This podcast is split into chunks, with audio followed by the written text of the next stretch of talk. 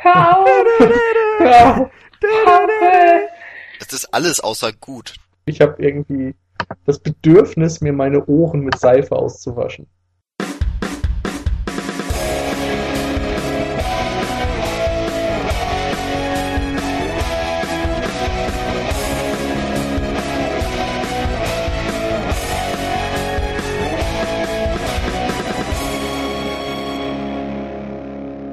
Hallo zusammen zur neunten Folge von Watchmen. Dieses Mal sind dabei in voller Montur sind wir. Die Endlich Michi, mal. Hallo! der Paul, Ja, hallo. Nils Moin. und quasi der Sponsor dieser Folge, der Daniel. Hallo, hallo. Wie, der zahlt das? Darüber seinen- müssen wir nochmal reden. Mit freundlicher Unterstützung von. Da will ich aber ganz oben drauf stehen. Ja, und, Ja, und ich bin äh, dabei. der Moderator, ne? Ja, Der Jan. Danke. Hallo. Ja, äh, ich, ich gebe das Thema der Folge jetzt gleich mal an die Person weiter, die schon seit drei Folgen darauf wartet, das Thema bekannt zu geben. Daniel, worum geht es heute? Ich hätte gern jetzt irgendwie einen Trommelwirbel. Paul, das kriegst du hin. Ja, ne? Moment, Moment, Moment.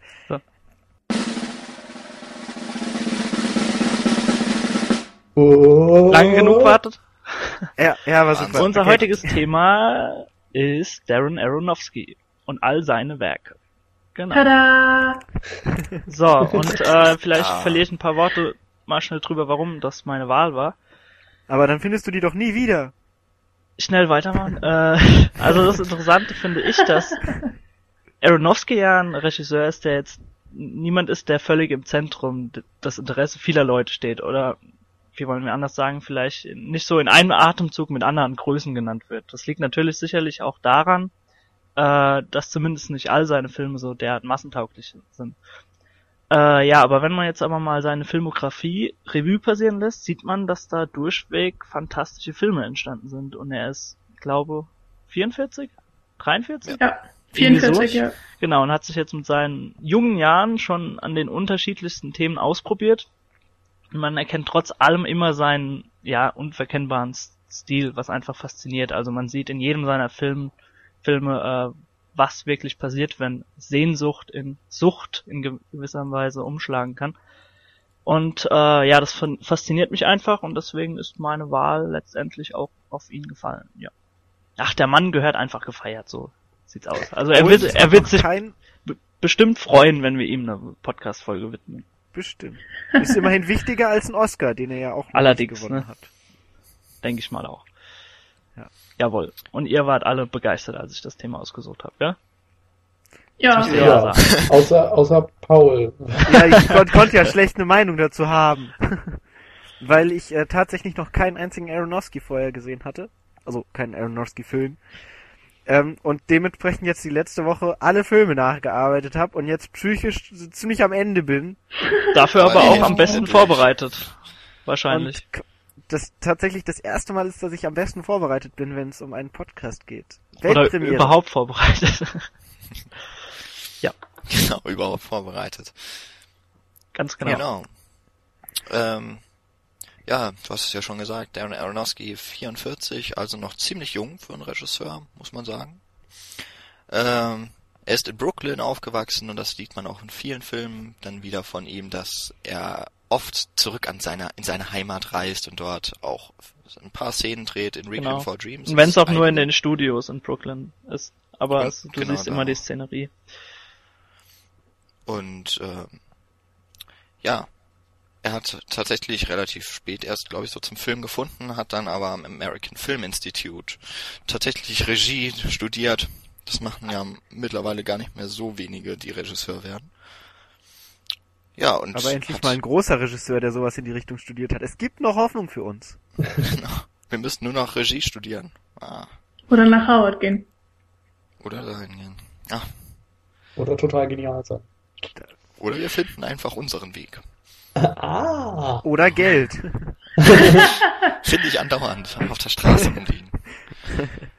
Ja, dann kaufen wir uns irgendeine Videospiellizenz und werden eine neue Uwe Boll. Oh ja. Oh oh, aber in besser, oder?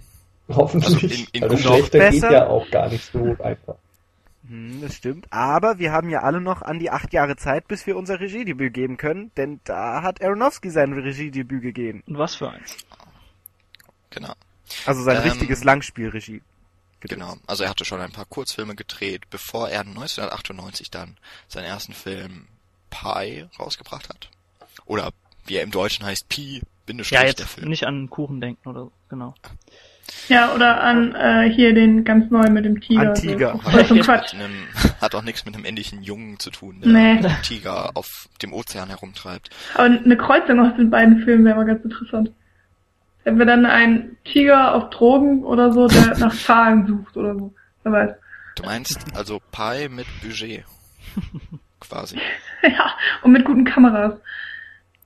Ja. Kommt meistens mit einher. Jan, hast du schon was zur Folge gesagt, wie wir es handhaben wollen? Nein. Ich war kurz abgelenkt durch mein Telefon. Also wir, Nein, hat er noch nicht. äh, Du bist abgelenkt von uns. nee, ja, tut mir leid. Also wir ja, schauen wir werden mal, wahrscheinlich. Achso. Wir schauen mal, äh, wie weit wir kommen und äh, wie viel wir alle quatschen müssen über jeden der einzelnen Filme und äh, wir gucken mal, je nachdem, nach zwei oder drei Filmen, wenn wir so bei einer Stunde sind, machen wir vielleicht ein kleines Zwischenfazit, einen kleinen Cut und splitten das quasi auf in zwei Folgen. Das ist dann etwas leichter konsumierbar für euch und äh, einige von unseren studentischen Zuhörern, äh, denen wird es auch entgegengekommen, weil manche sind ja jetzt mittlerweile in den Ferien und da ist sowieso alles aufs Nötigste heruntergefahren. Ja, genau, und das passt Und- dann ganz und- gut. Und wir können uns Arbeit sparen, weil wir dann quasi für zwei Wochen schon mal vorproduzieren können. Das sagt man nicht. Ach so. Das ist doch nur für uns. Genau. Aber wir wollen noch was anderes, Neues ausprobieren, mal abgesehen davon, dass also Paul mal vorbereitet ist. haben wir die Idee entwickelt. Wir haben fünf Filme heute oder oder in den nächsten zwei Folgen, sagen wir mal so, die wir abhandeln wollen. Da wir tatsächlich mal alle gesehen haben, und zwar alle alle gesehen haben, wollen wir mal äh, kurz immer jeden Film damit an, äh, anteasern, dass wir ganz kurz in einem Satz, in einem Wort versuchen zu sagen, was wir mit dem Film in Verbindung setzen. Und ja, den Anfang macht eben der 98er Debüt, Langspielfilm, Debütfilm Pi. Unter Canon auch 1,414 genannt. Hä? Nee. Nein. 3,1459, Ja, es aber ist- Ich egal. wusste doch, dass irgendwas falsch war gerade. Egal. ich hab, ich hab, ich hab halt die Zahl jetzt gerade mal Pi mal Daumen genannt und äh, Ah. naja. Äh, Paul Ja, läuft komm. wieder zur Höchstform auf heute. Komm, der muss jetzt gleich am Anfang rein. Dann habt ihr es hinter euch. Freut euch. Ist doch schön. Ja, stimmt auch. Gut, wer möchte denn mal so den Anschluss geben? Wahrscheinlich der Daniel, weil der, Der hatte muss. irgendwie auch diese Idee. Zu Pi Mhm. hatte denn nicht irgendjemand anderes ausgesucht? Nein, dein Satz. Ach so, ich habe gedacht, will jeder nur für seinen Film. Oh Gott. Ach so, nein. Du bist völlig unvorbereitet. Na los, brainstorm, Oh brainstorm. Gott, oh Gott, oh Gott. Verdammt, was Schnell Skizze machen. Fangt ihr an, fangt ihr an. Dann überlege ich mir schnell was. Dann sage ich einfach Mindfuck. Obsession. Dürfen wir auch in Sätzen reden? Wir hatten noch Ja. Ja. ja gut. Mein Matheunterricht. was? Ich war, ein, ich war ein sehr kluger Schüler. Bestimmt. War. Man hat es Ja. eben gemerkt, du wusstest noch ganz genau, wie wie geht. Ja. Äh, Spiralen. Äh, Gott, billig, aber intensiv. Billig ist jetzt Ja, Billig doch, er war sehr billig. Du meintest günstig, oder? Günstig. günstig, ja. Billig finde ich zu Ah. wertend. Das, Das war kann nicht ich nicht normativ. Ja, wir müssen das gleich mal, obwohl wir hatten schon gesagt, alle Filme von Aronofsky sind auf ihre Art und Weise doch großartig. Das auf jeden Fall. Gut. Also ihr habt jetzt schon mal so einen ganz kruden Überblick, was äh, in Pi so abgeht. Und falls ihr den Film noch nicht kennt, er ist jetzt tatsächlich nicht so bekannt. Mal kurz, was denn so darin passiert. Ähm, die Hauptfigur ist Max Cohen, der Mathematiker ist und ziemlich begabt, wenn es darum geht, mit Zahlen zu hantieren. Das heißt, er, was der im Kopf durchrechnen kann, das äh, führt bei der Nachbarstochter immer wieder zu erstaunen. Die gibt ihm Aufgaben, rechnet dann mit dem Taschenrechner und er rechnet sie eben im Kopf schneller aus, als sie es eintippen kann. Ähm, und er untersucht im Moment mithilfe von Computern äh, Kalkulation an der Börse und eines Tages ja, hat er einen Computerbug im wahrsten Sinne des Wortes. Ein Käfer setzt sich in dieses riesen, riesen Rechnersystem und äh, dann spuckt der Computer eine, einen Zahlenstrom raus. Und zwar ist es eine 216-stellige Zahl, die äh, der Max dann erstmal für vollkommen unwichtig hält und äh, denkt, alles wäre kaputt, weil er sich darauf erstmal keinen Reim machen kann. Wirft die weg und dann ist es aber so, dass plötzlich ein Rabbi auftaucht, äh, neben ihm, als er in einem Café sitzt und sie unterhalten sich über Mathematik und über Glauben. Und dann sind auch noch zwei Agenten her, die offensichtlich von der Wall Street auf den Plan gerufen wurden und wollen unbedingt das, was Max Cohen herausgefunden hat. Die Zahl, die er allerdings verloren hat und so nur noch in seinem Kopf rumgeistert. Und daraus ergibt sich so eine Art Psychothriller und ja, Verfolgungsfilm. Oh Gott, ja. Ja, man kann vielleicht noch dazu sagen, dass das Ganze eben mit seinem, was auch immer, Tumor, den er besitzt, ich glaube, es ist ein Tumor oder irgendwas in seinem Schläfenlappen oder so, dass es eben Ja. damit einhergeht, sein Wahnsinn und äh, ja, immer wieder so die Diskussion aufkommt, ob er jetzt äh, dieser Zahl nachgehen soll und damit vielleicht se sein Leben in Gefahr bringt oder ob er es einfach äh, sein äh, lässt und seine, seinen Mentor auf seinen Mentor hört, der ja sagt, Genau. er soll, er soll es lieber äh, brach liegen lassen, so wie er es damals äh, gemacht hat nach, also er hatte ja auch einen Herzinfarkt oder so, sagt er, glaube ich, sein Mentor. Ein Schlaganfall. Schlaganfall, genau, weil er einfach sich zu sehr da reingesteigert hat. Genau. Weil er genau das gleiche versucht hat. Ganz wie genau. Genau. Ähm, genau, und man sollte vielleicht noch sagen, äh, der Max hat eben diese Idee, dass man die alle natürlichen Begebenheiten in Zahlen fassen und damit auslesen und vorhersagen kann. Und aufgrund dieses Tumors, von dem man am Anfang jetzt nicht unbedingt weiß, aber er hat immer wieder sehr kurze, aber intensive Kopfschmerzen, die äh, er mit Psychopharmaka irgendwie zu bekämpfen versucht. die ihn aber dann doch immer außer Gefecht setzen und irgendwo anders aufwachen lassen und quasi so einen kleinen Filmriss quasi haben. was im Film tatsächlich auch so umgesetzt wird. Als Filmriss. Haha. Nein. Ja. Gut, das, das, was ist das richtig Besondere an dem Film? Es ist eben ein Debütfilm und deswegen auch mit wirklich wenig Budget realisiert wurden. Man findet in einschlägigen Quellen die Angabe von etwa 60.000 Dollar, was wirklich wahnsinnig wenig ist für einen Film, der fast 90 Minuten geht. Ähm, und man merkt dem Film schon an, dass das etwas günstiger oder alles etwas kleiner realisiert werden musste. Es sind also noch, es wird noch Schwarz-Weiß-Film Genau, verwendet. bewusst schwarz-weiß. Ähm, Was allerdings finde ich auch mal ganz schön mit dem Film so einhergeht, weil der Max sagt, immer mal wieder sagt, als kleiner Junge hat er in die Sonne geguckt. Und irgendwie danach taten ihm auch die Augen weh und sowas. Mit sechs Jahren. Nee, Das, das, habe ich immer so in Verbindung gebracht. Vielleicht er, er sieht er die Welt auch nur noch in Schwarz-Weiß. Moment, mir immer was so heißt, was heißt, seine Augen tun weh? Er wird kurze Zeit blind Mhm. von der, von der, von der Sonne. Ich weiß nicht wie lange, also es wird auch offen gelassen, aber es scheint zumindest schon eine längere Zeit zu sein, dass er blind wird von den, von der Sonne. Ja, oder es war nie klar, ob er sich davon erholt. Also seine Augen sich davon erholen. Ja, es kann auch sein, dass daher der Tumor kommt oder so. Also es wird total offen gelassen. Ja, das stimmt. Beziehungsweise lässt Raum für Spekulationen und äh, Interpretationsmöglichkeiten, was ja sowieso im ganzen Film ist. Also ja, kann man sich Genau. sehr viele Gedanken drüber machen, glaube ich. Das wollte ich gerade auch noch sagen. Wir haben jetzt gerade die Story erwähnt, wobei die Story ja eigentlich gar nicht mal das Zentrum von dem ganzen Film ist, hatte ich das Gefühl. Nee, das ist eher so das Vehikel, das alles irgendwie so noch zusammenhält. Aber im Genau. Grunde ist es ein ziemlich experimenteller Film. Ja, das geht ja im Grunde vor allem wieder um die Figur. Also die Hauptfigur mit allen ihren Schwächen und wie sie oder wie der Typ versucht, dieses mathematische Problem zu ergründen und sich da immer mehr reinsteigert und dann irgendwann ja, sich verfolgt fühlt und so weiter. Das ist ja das, was Aronofsky wirklich interessiert. Und da kann man im Grunde auch schon sehen, dass sich das später weiter so durch seine Karriere ziehen wird, dass er eben oftmals ja die Hauptfigur am interessantesten findet und die besonders näher beleuchten will. Genau, das wird auch filmig, also das zieht sich durch seine gesamte bisherige Vita zumindest, dass äh, die Kamera immer sehr zentriert auf die Hauptfigur ist. Es gibt eigentlich nie einen anderen Handlungsstrang als den der Hauptfigur, der zumindest intensiv verfolgt wird. Und äh, überhaupt, es ist schon vieles in Pi oder Pi zu erkennen, was das spätere Werk eigentlich von Aronofsky ausmacht.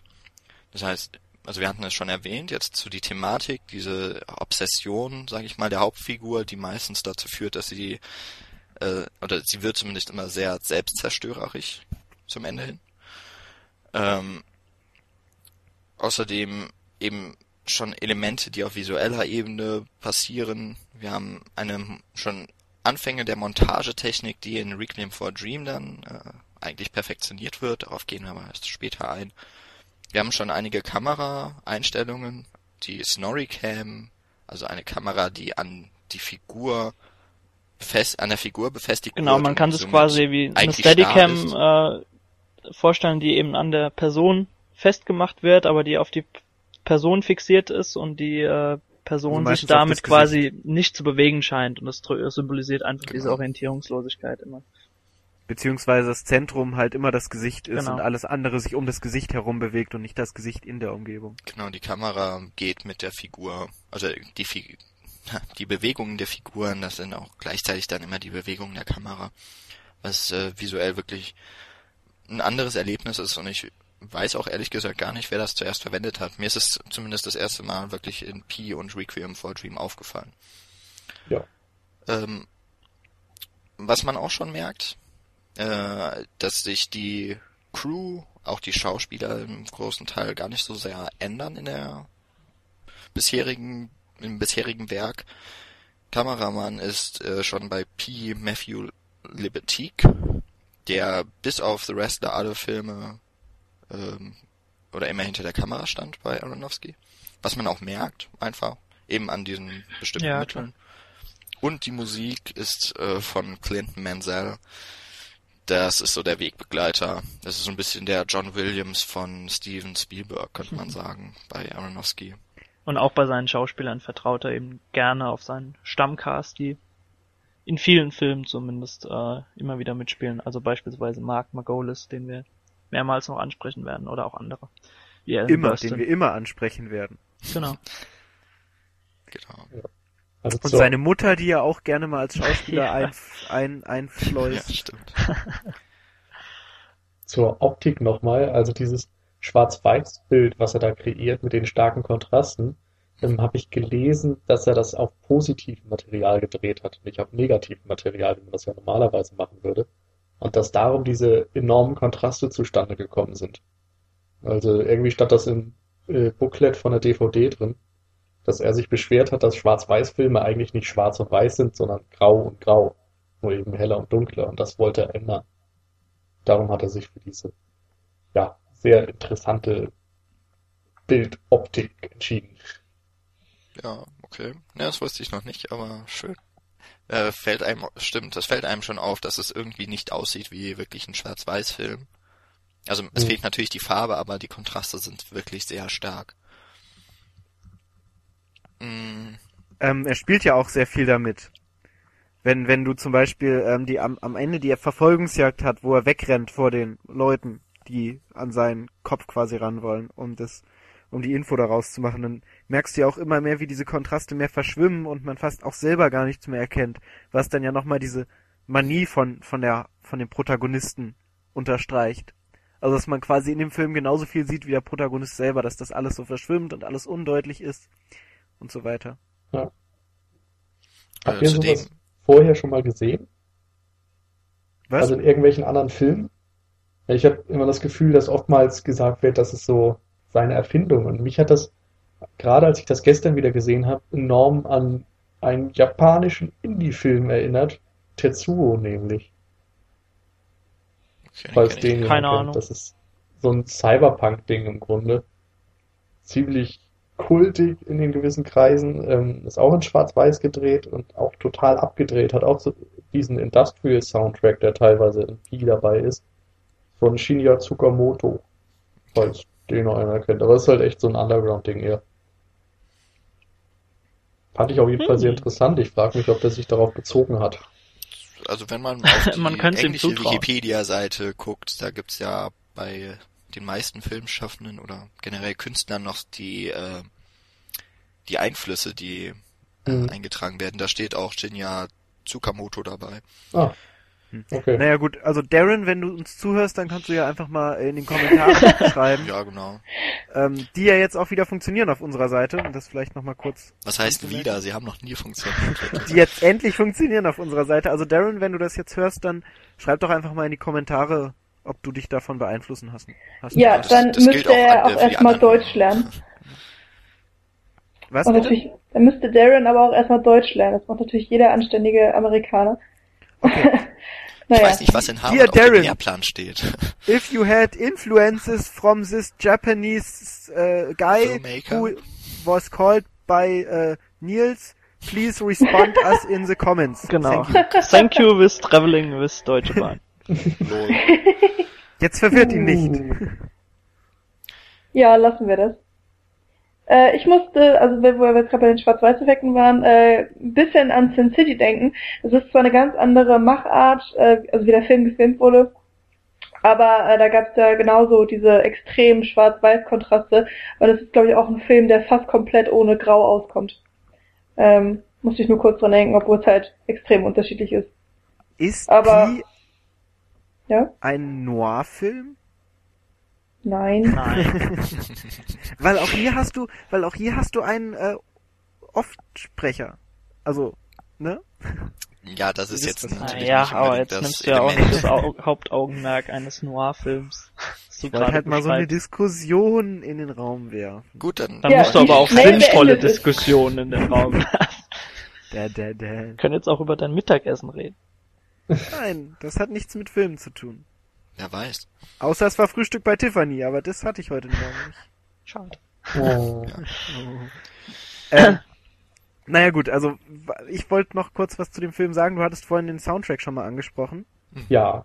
Den fand ich zum Beispiel auch richtig schön passend in dem Film.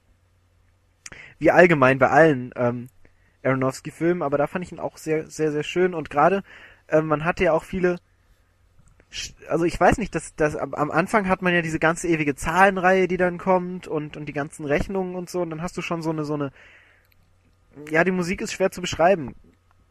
Helft mir mal, wie kann man die beschreiben?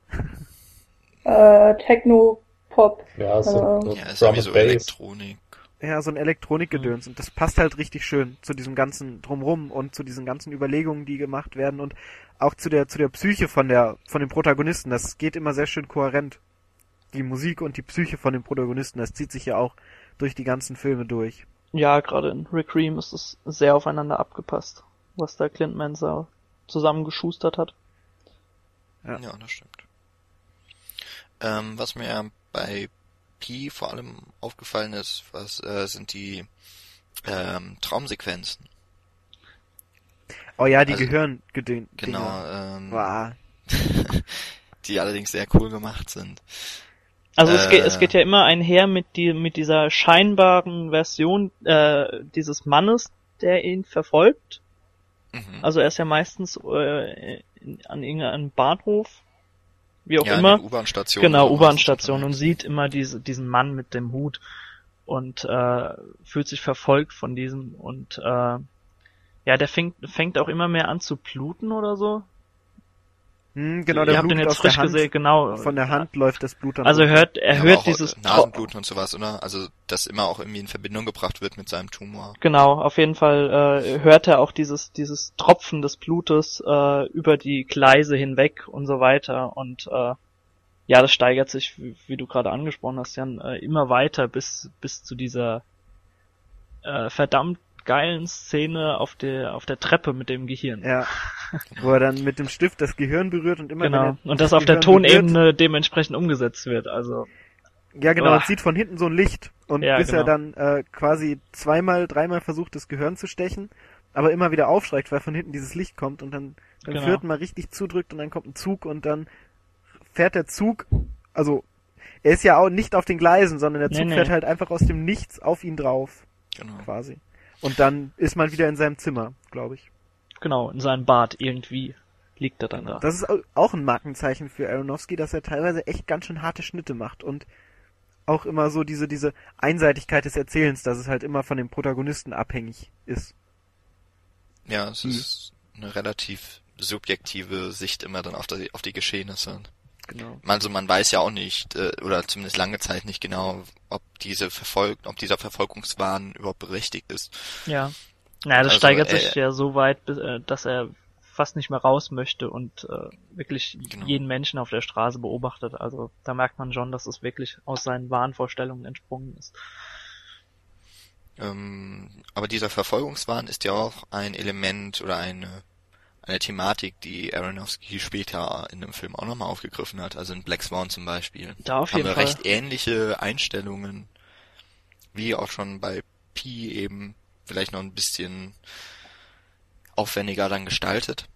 Aber auch da haben wir eben solche Szenen, wo die, in dem Fall dann eben die Protagonistin verfolgt wird oder sich verfolgt fühlt. Und auch da we- weiß man nicht genau, ob das überhaupt wahr ist oder nur Fantasie. Genau. Und äh, Michi hatte vorhin ja schon angesprochen, als es bei der Assoziation um den Film ging, hatte Michi ja nicht ohne Grund Spiralen angesprochen, nicht wahr, Michi? Ja. Soll ich dazu etwas sagen, oder? Ja, fände ich cool. Äh, ja, Spiralen äh, kommen in diesem Film halt in ganz vielen verschiedenen ähm, Grundformen vor. Also natürlich einmal als Spirale einfach nur das ähm, Symbol. also Ja, du kannst ja dazu sagen, wann es beginnt, beziehungsweise wann ihm diese Offenbarung äh, kommt bei seinem Mentor. ähm, Weißt du, was ich meine mit dem Spiel? Du meinst das Go? Ja, mit Genau, Go, oder was? ich. Genau. Go habe ich übrigens schon mal gespielt, möchte ich dazu sagen. Ich hatte tatsächlich mal äh, Go. Also ich kenne die Go-Regeln und so auch alle sehr. es ist ja super jetzt. Also, Ähm, es ist so eine Art äh, Schachspiel, Genau. eben aus Japan, das sollte man für Genau. die Man Mit, kann es äh, quasi auf unendlichen Alternativen kann man das Spiel quasi bestreiten. So wird es zumindest ihm gesagt. Von Mhm. Mark McGolis. Ja, und es ist halt einfach so, dass ähm, die Spiralen ganz oft im Film vorkommen, einfach nur so als Symbol, dass man die echt überall wiederentdecken kann, dass sie aber natürlich auch in der Mathematik eine sehr große Rolle spielen. Und zwar hat es irgendwas mit Pythagoras und dem goldenen Schnitt zu tun, Schnitt, den ich ja. nicht, den ich nicht erklären kann, der im Film erklärt wird, was ich immer noch nicht ganz gecheckt habe, weil es auch nur die Kurzversion dessen ist. Ähm, aber es ist halt äh, so eine ganz besondere Spirale. Und ähm, als eben Max äh, darüber nachdenkt und äh, diesen goldenen Schnitt heranzieht, äh, findet er dann eben nochmal äh, einen neuen Weg, äh, um seine, seine Zahl zu finden, die er da so verzweifelt zu finden sucht. Glaube ich jedenfalls. Ja, ja, das ist auf jeden Also auf Fall jeden eine Fall. Symbolik, die ihn immer wieder ja daran erinnert, äh, ja, was er auf nach was er auf der Suche ist und ihn wirklich bestätigt, dass quasi die ganze Natur auf diesem Grundsystem beruht. Also es gibt ja einzelne Szenen, wenn er irgendwie am Strand langläuft und diese Muschel findet und selbst da äh, er diese Spirale wieder sieht. Oder Genau. als er in die Sonne geschaut hat, dass quasi das er- letzte, was er sah, quasi auch diese spiralenartige Genau. Verdunklung der Augen von ihm war oder und so. Ja, und dann, äh, wenn sein Computer gecrashed wird, dieser Euclid, glaube ich, heißt im Computer, Ja. ähm, dann sind da ja diese Ameisen drin und die haben, sondern dann auch irgendeinen Schleim ab oder sowas und den untersucht er dann unter dem Mikroskop und findet dann in diesem Schleim auch irgendwas, was Genau. äh, so eine Spiralform angenommen hat. Also man findet es wirklich überall im Film.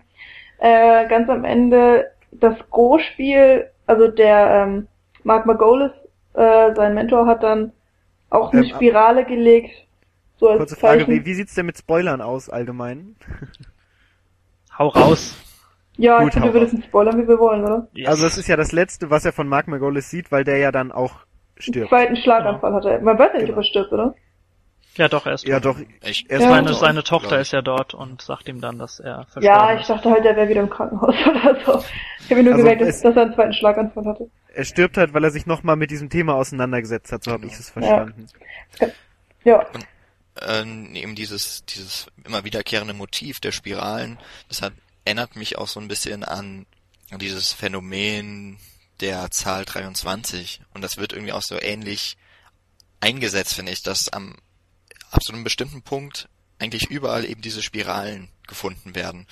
Ihr habt das ja jetzt schon mit der Muschel zum Beispiel da beschrieben. Dann gibt's auch noch diese Szene, wo er ähm, in einen Kaffee Milch ein, äh, eingegossen wird und dann bildet sich eben auch auch, extrem oder sie cool. verteilt sich auch in so einer Ja, genau. Spiralenform. ja, das war Dass ja das ganz am irgendwie nochmal schön diesen Wahn irgendwie unterstreicht, dass irgendwie nicht, oder wenn man nach irgendetwas sucht, dann findet man es auch. Das ist ja im Grunde auch Reden Sie nicht Botschaft. sogar über die Zahl 23? Oder über irgendeine Zahl? Also auf jeden Fall sagt sein Mentor zu ihm, dass egal welche Zahl, du, welcher Zahl du dich widmest, du wirst sie überall finden. Ja, ich glaube, glaube, da da reden Sie um sogar. diese Das waren die 216 Stelle. Ja. Genau, Oder das waren die 216 216 Stellen. Also er findet Die ja, ja- in, innerhalb des Gesprächs heraus, dass er auch einer Zahl äh, gefolgt ist, die anscheinend 216 Stellen hatte. Also irgendeine Ja. Bewandtnis hat das ja dann. Genau. Ähm, Wo- zu ja. den Spiralen nochmal. Ja. Okay. Ich finde es ja auch sehr sinngebend, dass dann quasi das Ende von seiner, von seiner, also er, am Ende des Films schließt er ja ab mit dieser Suche und, und vernichtet sein Wissen quasi, indem er sich äh, in die Schläfe bohrt, bildlich. Also ich Genau. glaube nicht, dass es im, also ne, das ist halt bei, bei Aronofsky auch immer so ein Ding, was ist jetzt wirklich real geschehen, was ist nur Metaphorik. Und ähm, die Bohrmaschine ist ja auch quasi eine Spirale, die das Ganze, also sie dreht ja auch in so einer Spirale rein. Und damit vernichtet er quasi ja sein Wissen. Das fand ich auch sehr schön. Hm. Ja, es, Ja. das ist generell eben auch ein Motiv von Aronofsky, dass im Grunde am Ende immer diese, dieser Hang zur Selbstzerstörung steht. Und in Mhm. den meisten Fällen ist das dann sogar noch irgendwie zynischerweise damit verbunden, dass die Protagonisten danach glücklicher sind. Ja, stimmt, er lächelt am Ende.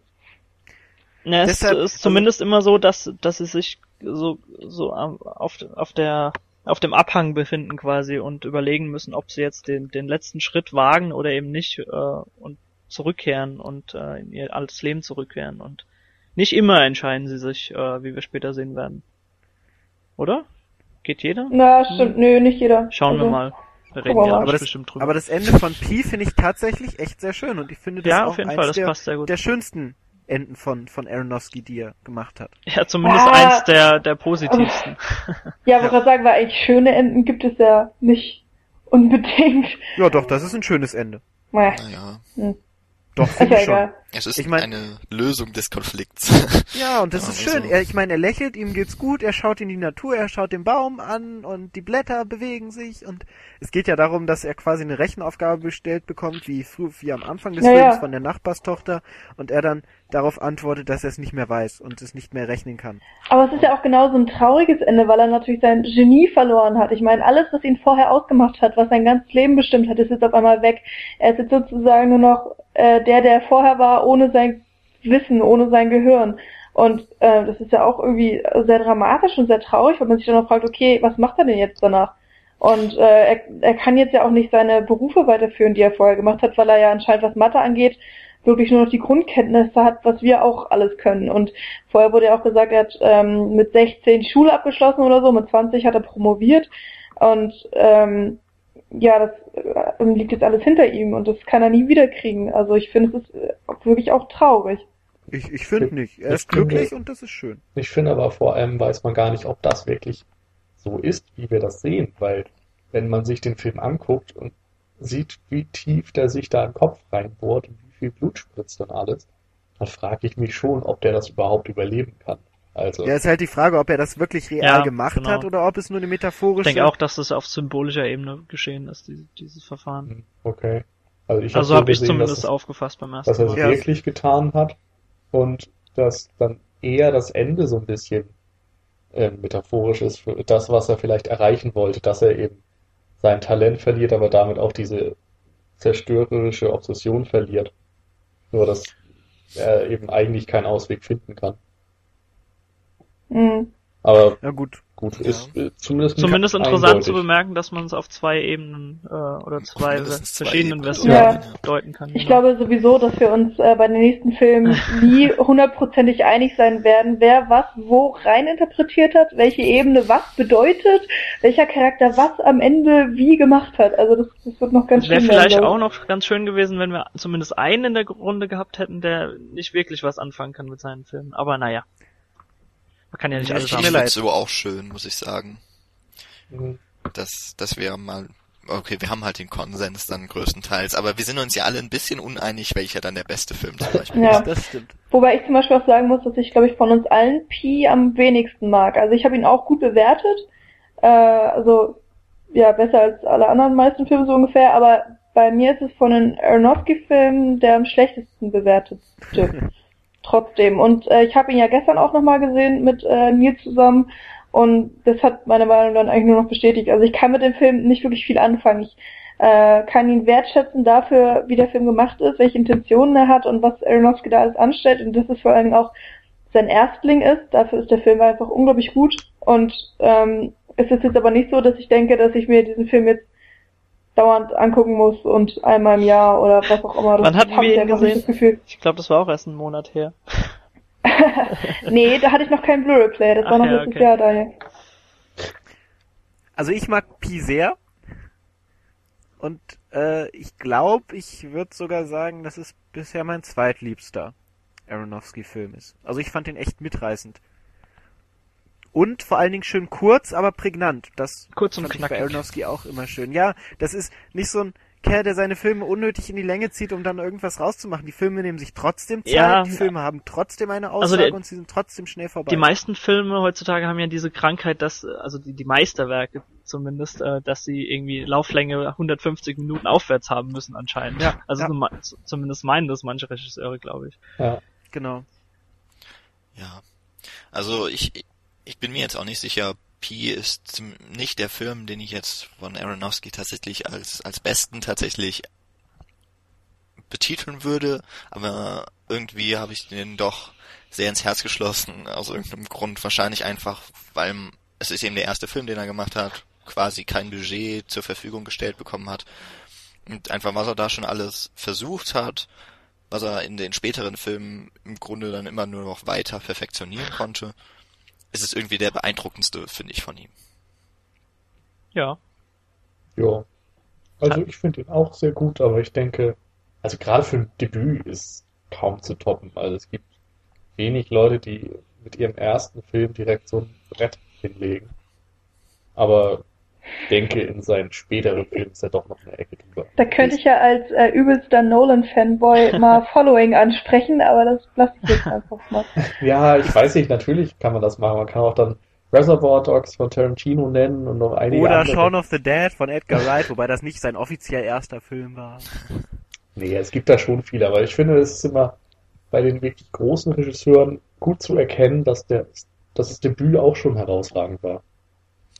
Da sind wir übrigens nicht alleine. Beim Sundance Filmfest hat Aronofsky auch den Preis als Regisseur bekommen. Also Sundance Filmfest ist eben vor allem Ende der 90er noch eben das Festival gewesen für Independent-Produktionen. Mittlerweile hat sich das ein bisschen geöffnet. Und es gibt schon wieder andere, die noch independiger sind, sag ich weniger. Noch unabhängiger. Ja, noch unabhängiger als die, als das, was jetzt bei Sundance immer läuft, aber äh, eben da hat er auch schon einen, einen Preis bekommen, ich glaube auch nochmal fürs Drehbuch. Ähm, also äh, es war auf jeden Fall ein Anfang, der Kritiker vor allem sehr beeindruckt hat. Mhm. Und, Und anscheinend auch die breitere Masse, weil eine Wertung von 7,5 auf IMDb für so einen Film ist auch echt hoch zu werten. Ja, also massentauglich ist er auf keinen Fall. Von daher wundert mich diese Wertung eigentlich. Also was, was ihr jetzt auch schon mehrmals angeschnitten habt, finde ich auch, äh, ich weiß noch nicht, wie euer Filmerleben ist bei Aronofsky, aber ich denke mal, das war auch nicht euer erster Film von ihm. Also ich denke, Nee, stimmt. also bei mir ging es natürlich ganz klassisch eben mit Requiem for a Dream los und dann glaube Ja. ich schon, nee, The Fountain war es dann auch, The Wrestler und dann habe ich eben, weil es mich interessiert hat, The Fountain und wie gesagt Pi nachgeholt und fand es dann eben sehr interessant, dass er mit diesem Budget schon so viele, ja, so Kniffe, die er später in seinen Filmen äh, eingebaut hat, dass, äh, dass die alle da schon kenntlich sind und äh, mhm. dass man die da alle schon rauserkennen kann mit dem Budget, was er hatte und das ist einfach sehr interessant. Dazu äh, muss ich, ja, mach du erstmal, Michi. Äh, ja, ich wollte nur kurz sagen, dass ich glaube ich echt chronologisch gesehen die alle Filme rückwärts gesehen habe. das fällt mir nur gerade auf, finde ich sehr witzig. Ähm, ich habe tatsächlich chronologisch alle richtig gesehen, da ich ja vor einer Woche noch keinen einzigen äh, Aronofsky-Film gesehen habe und auch kaum was mitgekriegt habe. Also ich wusste, kannte Pi zwar schon, ich kannte, also wusste, dass es den Film gibt. Ich wusste, worum es bei Requiem for a Dream im Groben geht, dass es halt so ein Drogengedöns ist. Und ich wusste, dass es bei Black Swan um eine schizophrene äh, Balletttänzerin geht. Paul, ich, so, ich würde sagen, dass du, wenn wir irgendwann am Schluss sind, dass du dann nochmal kurz das Fazit sagst, äh, wie es dann ist, wenn man das eben chronologisch äh, miterlebt. Kann ich gerne machen. Ja, genau. So.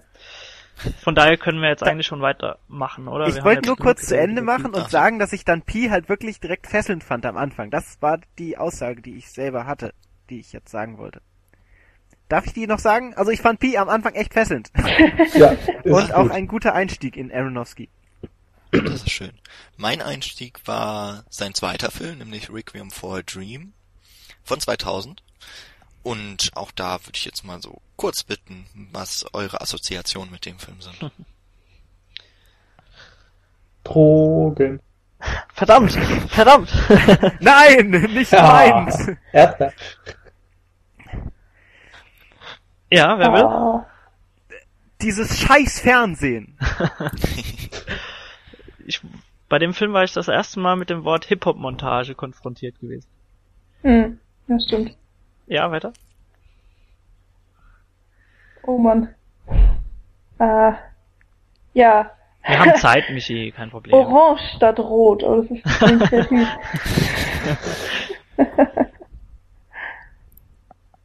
Jan? Ja, ich, äh, der Kühlschrank will mich auffressen. Okay. ja, ist auch sehr schön. Ja, schön. Ach ja. Gut. Ja. Soll okay. ich dann mal die Handlung zusammenfassen? Genau. Darfst du? Es ist, glaube ich, der, Be nee, es ist nicht mehr wahrscheinlich der bekannteste Film seit Black Swan, aber ja. mit dem Film ist er eigentlich wirklich schon mal so durchgestartet, würde ich sagen. Aronofsky. Ja, genau. Ja, war auch der erste Aronofsky-Film, den ich gesehen habe. Ähm, Im Wesentlichen behandelt der Film vier Hauptdarsteller oder vier Figuren. Das ist einmal Jared Leto, der spielt einen Drogensüchtigen und sein Freund äh, ist Marlon Wayans, der vielleicht auch anderen aus äh, Scary, Scary Movie. Movie genau. Ganz im Ernst, ist. wie kann man so eine gute Schauspielleistung so wegschmeißen in dem gleichen Jahr? Oh, hab ich vor mich allem aufgeregt. in den folgenden Jahren. Egal. ja. Vor allen Dingen, wenn man die Rollen mal mit vergleicht, aber da kommen wir nachher nochmal zu. Ja.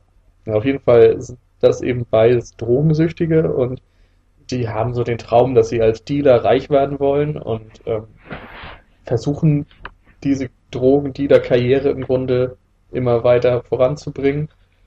Dann gibt es noch Jennifer Connelly, die spielt äh, Jared Letos Freundin, Marion, und ähm, sie wird durch ihn so ein bisschen da reingezogen, also ist auch den Drogen nicht gerade abgeneigt und so weiter, hat aber jetzt weniger mit dem Deal zu tun, sondern wird eher aufgrund der Sucht, die sie dann selbst entwickelt, in das ganze Ding reingezogen.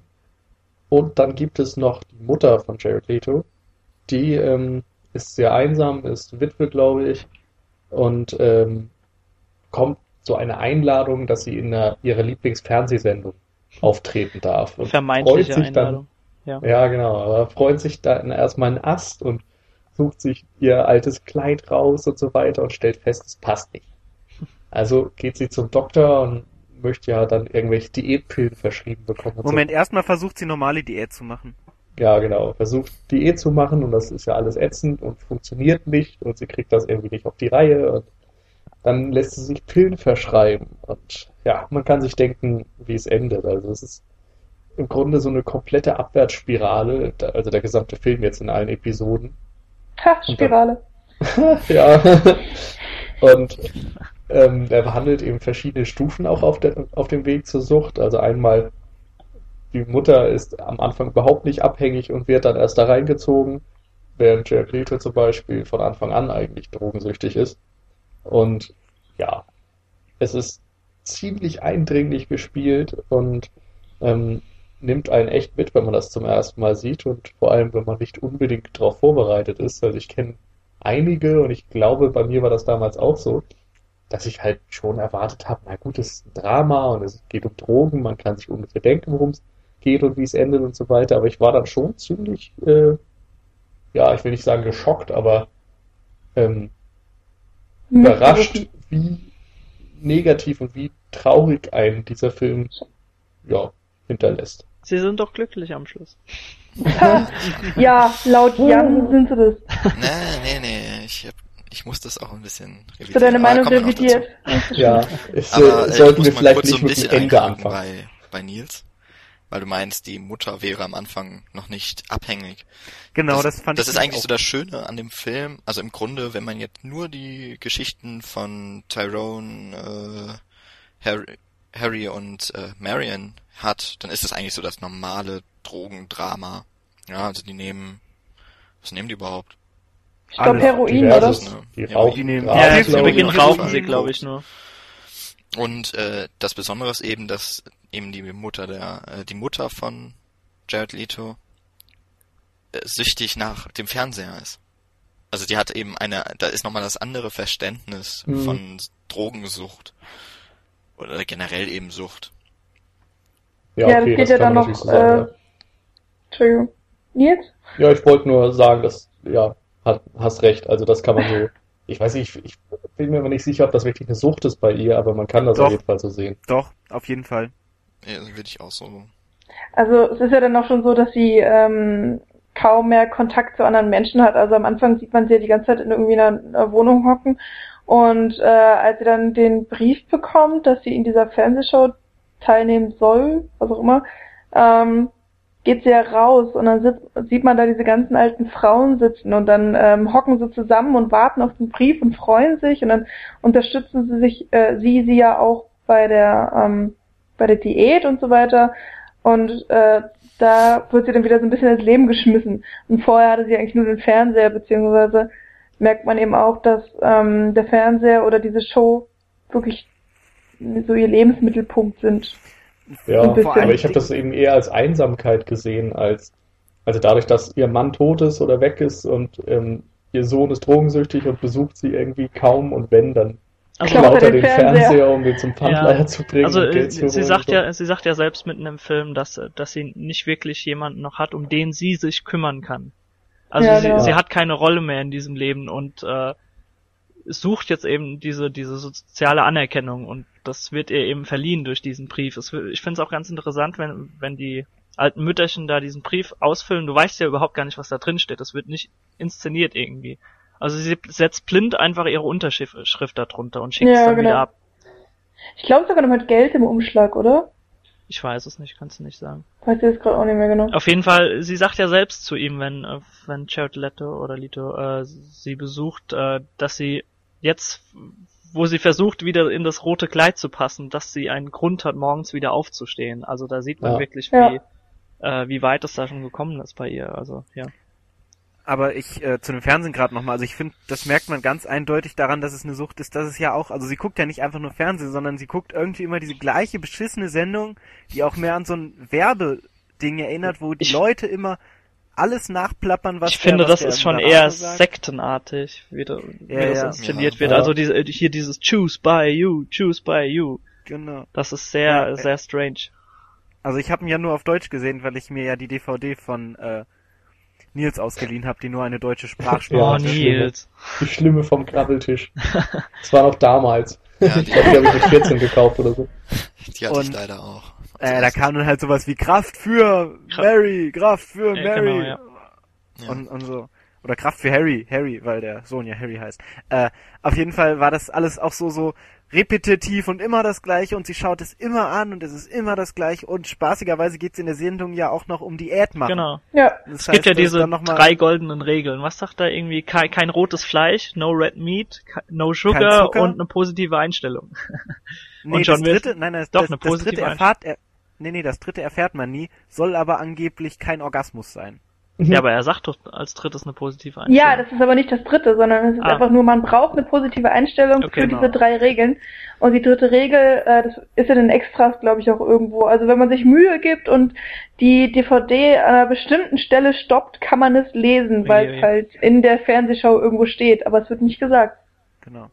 Ja, Na genau. Mensch. Und, und das ist halt das, wo es dann auch wieder zu der, zu der Situation von, von der Sarah Goldfarb, wie sie ja heißt, ähm, reinpasst. Und es halt auch so irreal ist. Dieses Ganze ist so surreal, diese ganze Fernsehsendung. Und die ist fast, für mich, hat die noch drogenmäßiger gewirkt als die Drogen, die die, die Jared Leto uns so nehmen, selber. Also das war für mich das Verstörendste in diesem ganzen Film, diese dämliche Fernsehsendung. Ja, ähm, wollen wir mal so ein bisschen strukturell an den Film rangehen. Äh, es, Ja. bietet sich, es bieten sich ja mehrere Möglichkeiten. Also zum einen könnten wir jetzt die Handlungsstränge so ungefähr nachskizzieren und darüber reden oder der Struktur des Films folgen. Ähm, der beginnt im Frühling, geht über den Sommer, Herbst und zum Winter, was wie man jetzt äh, relativ auch schnell drauf kommt, so eine metaphorische Reise eben durch dieses, durch den Drogenkonsum auch ist und damit begleitet wird. Mm, Was wäre euch denn lieber? Wollen wir erstmal bei Sarah Goldfarb bleiben? Ja, denke ich auch. Finde ich gut. Ja. Okay. Ähm, da sollte man vielleicht als erstes sagen, gespielt eben von Alan Burstyn, das hatten wir schon, aber Genial diese- gespielt von Alan Burstyn. Ja, sie hatte ja nicht von Anfang an zugesagt für die Rolle, ne? Genau. Also sie, äh, Aber was ich sagen wollte, ja. sie wurde dafür für einen Oscar nominiert. Ja, ja, das darfst du gerne sagen. so, danke. Jetzt Und äh, sie wollte die Rolle nicht annehmen. Sie hat sich dann erst Pi angeschauen müssen von Aronofsky und hat dann im Nachhinein zugesagt. also weil, weil Sag ihr die Rolle innerhalb des Drehbuchs so suspekt vorkam. Ich meine, wenn man nur ein Aronofsky-Drehbuch vor sich hat und dann noch die Rolle von Alan Burstyn, wenn man den Film kennt, ja, Ja, klar, kann man schon verstehen. da überlegt man eben Sagt- zweimal. Aber Sie sagt rückblickend aber auch, dass es ihre beste Rolle jemals war, die sie gespielt Na, hat. es war auch äh, ihre prominenteste und ihre einprägsamste, beeindruckendste Rolle, die sie je gespielt hat. Also es war auf jeden Fall der Zenit ihres Schaffens. Tja. Ja, ich weiß nicht, wie groß ihre Rolle in der Exorzist ist. Ist sie da nicht die Mutter? Ja. Aber Nee, ähm, also ich ich kenne nicht auch relativ wenig Filme mit ihr. Nö, Aber sie auch ja selbst, Weil sie ja also nicht im Zentrum sitzt, Ja. steht. Nee, ich habe nur gerade mal so geguckt, ob ich noch irgend, weil so spontan ist mir nichts eingefallen, woher ich sie noch kenne in einer größeren Rolle und deswegen habe ich mal gerade nachgeguckt. Genau, wo wollen wir Gut, denn also- ansetzen bei ihr? Nachdem sie den Ähm, Brief bekommen hatten, was sie Ja, tut wir hatten ja dafür? schon, wir haben ja schon skizziert, sie ist Witwe, sie lebt alleine noch in der Wohnung. Genau. Mm, Harry besucht sie sehr sporadisch und wenn, dann eben um den Fernseher zu klauen und zu verpfänden, damit er sich wieder Drogen beschaffen kann. Übrigens Sie bei, bei aber- dem Pfandleiher Mark Margolis. Genau, haben wir ihn auch eingebaut. Ähm, ist aber schon so, dass sie stolz auf ihren Jungen ist. Das sollte man vielleicht noch sagen. Und äh, nicht wirklich, also sie weiß überhaupt nichts von seiner Drogensucht zum Beispiel. Ist auch schwer wahrscheinlich zu erkennen, wenn man ihn nie sieht. Mhm. Und äh, ja, ist meistens sehr isoliert in ihrem Wohnzimmer, in ihrem irgendwie viel zu großen Sessel, habe ich das Gefühl immer, wenn sie da drin sitzt. Und sitzt vorm Fernseher und schaut sich diese Fernsehshow von Tabby Tibbins an. so heißt der Moderator. Und ja, dann kommt, bekommt sie eben diesen Brief. Und glaubt, sie wird als nächstes in dieser Fernsehshow auftreten als Kandidatin. Genau. Gut. Und dann setzt die, Dann- setzt die alle Hebel in Bewegung, um wieder In ihr rotes Kleid. in ihr rotes Kleid zu passen und färbt Das sich die Haare der- in ein wunderbares Rot. Dass sie bei dem Schulabschluss von ähm, ihrem Von Sohn hatte. Ne? Harry Genau. Genau. getragen hat, genau. Das Bild ist auch wunderbar. Könnt ihr euch noch an das Bild erinnern? Jared Leto Ja. total verlegen, so äh, nach vorne gebeugt. Super. Ja, auf jeden Fall, ihre Haarfarbe ist mehr knallorange als rot, würde ich sagen. Ja, es ist, irgendwie, es ist eine sehr seltsame Farbe geworden. Sie hat natürlich schon graue Haare. Also sie spielt eben, ja, er ist etwa so Mitte 20. Sie wird so auf die 60 zugehen. Genau, und ihre, ihre Diät, die sie zu Beginn, ja, von ihren, von Versucht. ihren Freundinnen verabreicht bekommt oder, äh, als Tipp gegeben bekommt, äh, ja, das geht ihr einfach nicht schnell genug, ne? Also diese, dieses Schlägt die? Grapefruit-Frühstück Ich glaube, die nimmt sogar zu, oder? Ja, ich weiß, Ja. Ist- ich weiß es nicht. Also auch sie, äh, nicht durchhalten kann, oder? sie probiert's ja gefühlt zwei Ja. Tage aus, also Ja, Ja. aber Ja, sie schafft's, sie schafft's halt vom Willen her einfach nicht. eben. sie sitzt da ja auch irgendwie mit ihrem Kaffee und starrt Der ihn an Grapefruit. und darf essen, aber sonst nichts und so. Ja. Genau. Genau. Äh, was ich da auch wieder sehr interessant finde, ähm, da was man in Pi auch schon teilweise hat, ist diese Soundmontage und bei ähm, bei ihr hört man dann immer ähm, den den Bauch krummeln. Das finde ich irgendwie sehr witzig. Ja.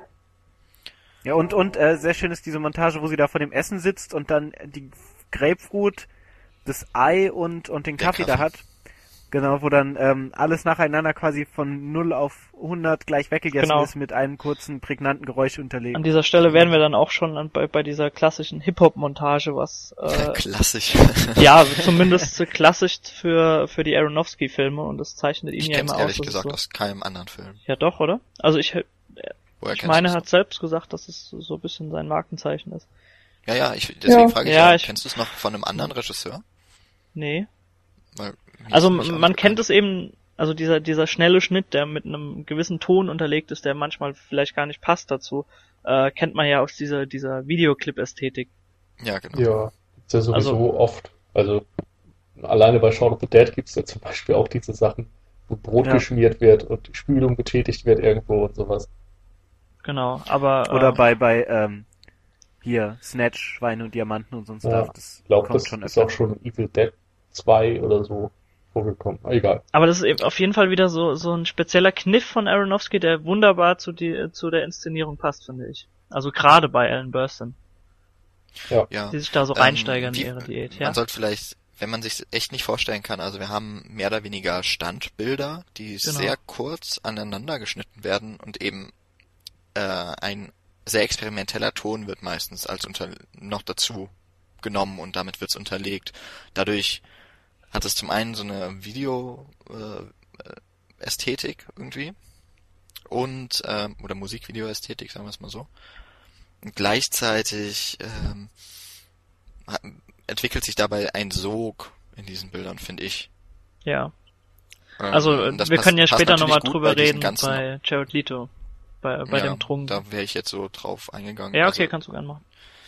zum einen gibt's eben diese Szenen beim Essen, da sind sie relativ häufig, aber eigentlich so der meistens werden sie eingesetzt, wenn irgendwie die Sucht thematisiert wird. Das heißt, wenn Ellen Burstyn ihren Fernseher einschaltet, sieht man einen kurzen Schnitt auf den auf den Fernseher, dann Auf die Fernbedienung. Äh, auf die Fernbedienung, sie drückt etwas, der Fernseher geht an, sie setzt sich hin.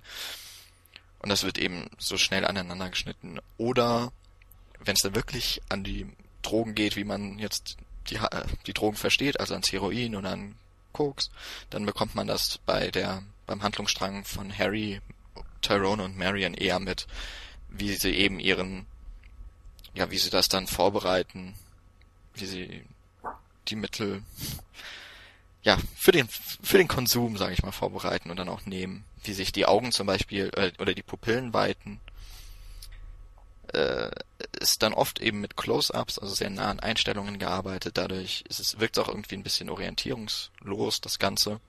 Und diese Technik ist übrigens nicht neu in Requiem for Dream, die hat er schon in äh, Pi benutzt. Genau. Mir fällt da immer die Szene ein, in der äh, der Max in Pi seine Haustür verschließt mit seinen vier, fünf Schlössern, Hm. Echt? die dann Oder sehr seine schnell Tabletten aneinander, nimmt. Äh, Äh, ich muss eigentlich auch immer an die Pillendose denken, vor allen Dingen, weil das ja in dann Requiem nochmal benutzt wird. Ja, in Pi wird das ja zusätzlich dadurch ausgedrückt, dass er immer mehr Pillen in der Hand hat und dann die quasi in seinen Mund stopft. Aber dennoch sind es immer die gleichen Schnitte und es Genau. ist auch immer die gleiche repetitive Bewegung, die er Also da genau, es genau. entwickelt immer so so eine Art Rhythmus, genau. weil wirklich immer so acht bis zehn genau einstudierte Rhythmen, die wirklich so acht bis zehn Bilder, die du immer wieder hast oder in einer verschiedenen Reihenfolge angeordnet werden. Ja. Äh, ja, zu Ellen Burstyn, was man noch sagen, kann man noch Also irgendwas wir, wir waren da stehen geblieben, dass sie dann einen Arzt konsultiert. Genau, der ihr gewisserweise Tabletten verschreibt. Der Arzt ist auch sehr gruselig, finde ich. Der kommt rein und guckt Ja. sie nicht mal an. Wollte ich gerade sagen, er schaut sie, glaube ich, während diesem Nee. ganzen Film ein einziges Mal an oder so. Ähm, ich ich überlege gerade, ist das schon so bei dem ersten Arztbesuch, dass ein sehr weitwinklige Kameraobjektiv äh, verwendet wird? Ja, da- diese Fischaugen. Also in den späteren ist es auf jeden Fall, dass es sehr ein sehr verzerrtes Bild ist. Sie besucht den Nee, Arzt war- öfter und ich glaube, es wird immer verzerrter, oder? Ja, aber das war erst bei den späteren Arztbesuchen Ja, okay. wirklich auffällig, wo man dann auch ihr Gesicht so wie so ein Fischaugeneffekt dann Genau. hat. Genau. Genau, also sie bekommt dann die Tabletten verschrieben, Ja. von denen sie ein, also sie hat eine sehr strenge Vorgabe, wie sie diese Tabletten zu nehmen hat und irgendwann merkt sie eben, so richtig schnell geht das immer noch nicht und beginnt dann von selbst Ja, beziehungsweise ihre Dosis die Wirkung. Die Wirkung äh, stellt sich halt nicht mehr ein. Also sie wird halt immer aktiv, wenn sie die Pillen nimmt. Und im weiteren Verlauf erfährt man halt auch, dass die Pillen eigentlich Speed sind. Ja, Aufputschmittel, die sie nimmt. Genau, Aufputsch- Genau, und, ähm, und sie, ein sie wird, Beruhigungsmittel für den Abend. genau, und sie wird halt aber nicht mehr so aktiv, wenn sie die Pillen nimmt, und das merkt sie halt. Und deshalb nimmt sie dann zwei Pillen. Genau, das ist aber schon zu einem übertragen. Zeitpunkt, muss man dazu sagen, da hat sie 25 Pfund, glaube ich, schon runter. Also, äh, Ja. das ist echt extrem, was sie da abne abnehmen möchte. Ähm, ich habe nachgelesen, dass äh, in dem Film, sie hatte glaube ich zwei verschiedene Fatsuits, einer mit 50 Pfund, einer mit Mhm. 25 Pfund, also wo dann immer gezeigt werden soll, wie viel sie abgenommen hat und dann gab es noch irgendwie Prothesen für ihren Nacken und Hals, damit der dicker aussieht und aus irgendeinem Grund, ich weiß nicht warum, gibt es sechs verschiedene Perücken. Ist auch sehr interessant. Ja, zum einen Aber- natürlich die, äh, wenn, wenn sie, wenn sie total abgedreht ist und äh, ihre Ja, so ausgewaschene Haare. Ja, zum Ja, einen ja, das, aber genau. auch, äh, wenn, wenn sie in der, in der TV-Show ist, mit diesem ganz hochtupierten Okay, Etwas auf dem Kopf. Ja, stimmt, das gibt's auch noch. Stimmt, und ihre Wahnvorstellung, ich weiß jetzt nicht, ob du die meinst. Genau, also es ja. gibt ja, ja, ja einmal diese Wahnvorstellung quasi der, der Höhepunkt ihrer ähm, Obsession, Genau. Wenn, wo sie äh, wenn ihre sie Sucht quasi in ihr Intimstes, in ihr Zuhause einbricht und genau. äh, sie die Person quasi als, ja, wie nennt man das dann? als Projektion. Ja, Projektion, genau, äh, in ihrer Wohnung stehen sieht. Aber ihre Obsession, was du gerade schon angesprochen hast, äh, finde ich, gipfelt auch in einer der genialsten Filmszenen von Requiem for a Dream, wenn sie voller Aufputschmittel äh, nicht äh, sich nicht anders zu helfen weiß, als ihre ganze Wohnung zu putzen. Ja, danke, dass du die Szene nennst. Und Oh, das ist so einfach so fantastisch. Genau, das äh, Fahrt. also man muss sich vorstellen, sie, sie, sie putzt ihre komplette Wohnung durch, räumt, räumt alles auf und das Ganze wird eben mit der Kamera eingefangen. Und das ist eine spezielle Roboterkamera, die quasi sich immer weiter bewegt und bei jeder Sekunde ein Bild gemacht hat. So, also, Also die, ein Zeitraffer. genau, in, ähm, je nachdem, also man, Platz. man dreht das ja das Ganze ja dann auf 24 Bilder pro Sekunde hoch und dadurch äh, wirkt es natürlich immens schnell. Und äh, kleiner Fun Fact an der Stelle, äh, die, die, diese Kamera haben sie immer Death Star, also Todesstern genannt, Mhm. weil die so so rund aussah und so ja dem Todesstern eben geähnelt hat. Vor allen Dingen muss sie sich auch so extrem langsam von rechts nach links Genau, also- Nee, nee. Nee, nee, nee, das, das äh, war sie ganz hat normal. ungefähr, ich glaube, die Szene dauert 30 eine halbe bis 40, Minute. nee, ja, äh, am Schluss dauert Oder die eine halbe 30 bis Minute. 40 Sekunden und äh, man muss sich eben vorstellen, sie hat sich, also die Kamera nimmt immer nur so ein paar Sekunden ein Bild auf, sie hat Genau. tatsächlich ungefähr 40 Minuten an dieser Szene Ja. gedreht. am 30, Stück. 40 Minuten. Ja, und genau, sag ich äh, dann hat sie tatsächlich, also sie war, sie muss fix und fertig danach gewesen sein, auch alle hinter der Kamera. Und als sie dann fertig war, hat sie zum Aronofsky gesa gesagt, äh, sie Gefällt hätte mir einen. Fehler gemacht. Genau. Und sie würde es gerne noch einmal machen. Sie hat sich auch Also- am Rücken verletzt nach der nach dem ersten Take und hat Ach, trotzdem genau, gemeint, äh, also das ist echt wahre wahre Leidenschaft für ein Take für für 25 Sekunden später im Film diesen Take Also von hat die 40 Kamera sich Minuten. doch langsam bewegt. Also Ja, nee, Ja, Ja, die ich habe ja, ja, die Kamera hat sich langsam bewegt. die Kamera macht alle paar Sekunden ein Bild. Ja, genau, das habe ich ja gesagt. Die Kamera muss so langsam von rechts nach links gewandert Genau. sein, wenn Ja, sie ja, da das stimmt. Ach so, ich habe verstanden. Oh, Nein, Entschuldigung, ich meinte habe nicht verstanden, dass die Ellen Burstyn sich langsam. Ich auch. Nein, ich die Kamera. Aber ihr müsst auch, ihr müsst euch auch noch vorstellen, an was da alles gedacht werden muss. Also zum einen eben, dass sie perfekt alles aufräumen muss. Sie muss ja immer im Bildkader bleiben. Das muss alles durchgeplant werden. Aber komplett auf der anderen Seite, äh, ja, dieses Studios müsst ihr euch noch eine komplette Schiene vorstellen mit mit einem Licht, das das Tageslicht äh, inszeniert oder Ja, kreiert. stimmt. Und Mhm. äh, das muss ja auch im Laufe des Tages, der da quasi inszeniert wird, mitlaufen und sich verändern. Und das, äh, das war super aufwendig, also da haben sie ewig gebraucht für diese Aufnahme. Ja, ich musste da vor allen Dingen auch an Clockwork Orange denken. Da gibt's ja auch diese eine Szene äh, im Schlafzimmer, genau, genau, wo ja. dann diese aber da ist so eine Stapelkamera äh, eingesetzt, ne? Ja, da ist eine Standkamera, genau. aber es ist ja auch genauso, dass die eigentliche Szene 30 Minuten geht und ja. das ist im Zeitraffer dann auf, was ich, eine Minute runtergekürzt oder so. Ja. ja. Also die starren Kameras haben wir ja auch noch mehrfach in Requiem for a Dream, da können wir ja nochmal drauf zu sprechen kommen, wenn wir später zu Jared Leto übergehen. Ich würde das sogar jetzt einfach Ja, können wir auch gerne machen. verraten wir uns zu viel irgendwie. Ja. Auf jeden Fall musste die Szene erwähnt werden, die ist wirklich ja. genial. Genau, gehen wir mal zu dem anderen Handlungsstrang, oder? Ja, gehen wir zu Harry. Ähm, Moment, ich wollte gerade noch zu der sagen, also ich finde, gerade am Ende, also am Ende haben wir es jetzt schon zu Ende. Ich hab, weiß nicht, habe ich das verpasst? Dass wir, wir haben nicht ganz das Ende erzählt, nein. Das, sollen wir das nein. machen? also ich finde, das gehört dazu, wenn man das er, er, erzählt von, von ihr, ja, den Strang. Nee, wir können, ich meinte nicht jetzt. Wir machen jetzt erstmal den anderen also. Handlungsstrang und dann können wir zwei, drei Sätze zu dem Ende verlieren. Na gut. Michi klopft auf ihrer Tastatur. Ja, nur ganz kurz. klopf, klopf, klopf, klopf, klopf. Also dann ja. äh, Harry Goldfarb. Ähm, er ist eben, wir haben es schon mehrfach jetzt genannt, er ist der Sohn, oder Jared Leto spielt den Sohn von Alan Burstyn, ist selber drogenabhängig und hat seinen Freund Tyrone ähm, oder die beiden fassen jetzt den Plan, sie könnten ja selber mit Drogen das große Geld machen. Das heißt, sie kaufen sich rela relativ günstig Koks, glaube ich, ein. Sie strecken das dann so, dass sie eben sehr viel mehr daraus verkaufen können, gehen auf die Straße und verkaufen das. So, das beginnt am Anfang noch sehr vielversprechend. Also sie machen tatsächlich sehr schnell viel Geld.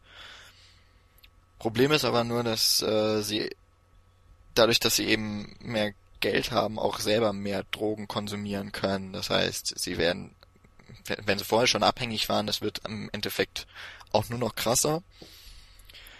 Und problematisch wird es eben dann, als in, äh, als es spielt in New York und als dann dort in New York eben ein Engpass im Wind oder im Herbst, glaube ich, ähm, hereinbricht. Hereinbricht, genau. Also irgendwie sind keine Drogen mehr auf dem Markt.